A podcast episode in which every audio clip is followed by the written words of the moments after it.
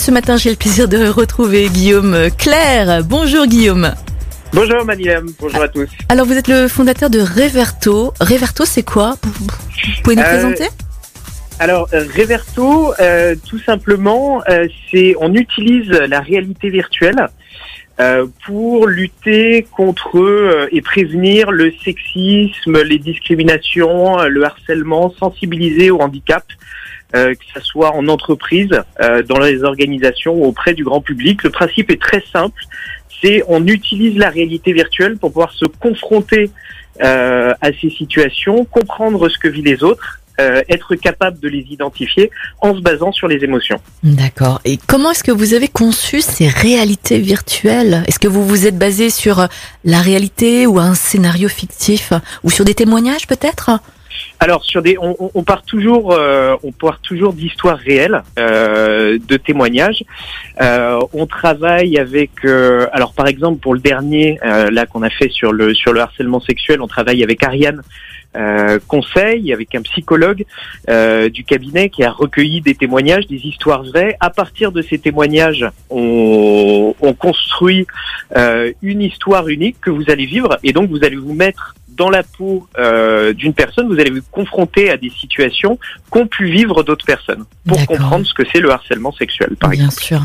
Mais euh, Guillaume, quel est l'intérêt justement de la réalité virtuelle hein, pour dénoncer le harcèlement sexuel, le harcèlement moral ou pour favoriser l'inclusion des personnes euh, handicapées?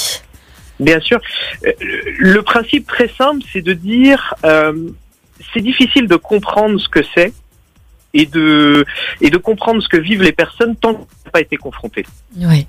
Et donc la réalité virtuelle permet ça, de euh, s'y confronter sans danger durant huit minutes et de faire de la pédagogie, de la sensibilisation, de la formation par l'expérience. D'accord. Et comment est-ce que vous intervenez avec euh, cette euh, réalité virtuelle et auprès de qui?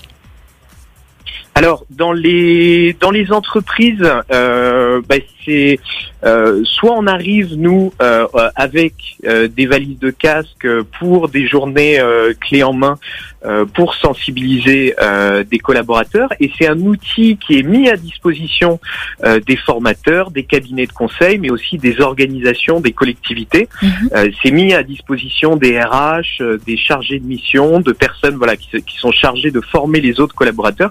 Et c'est un outil qui est mis à leur disposition pour que eux puissent faire passer les messages en interne. D'accord. Vous l'avez déjà testé, j'imagine. Oh oui. Ouais. Et quel est le retour justement des personnes qui ont testé ce concept?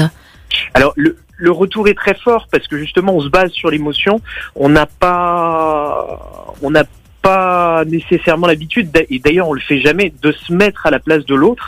Et donc là, le, le, le cerveau est dupé, on se met à la place de l'autre, on se confronte à des situations.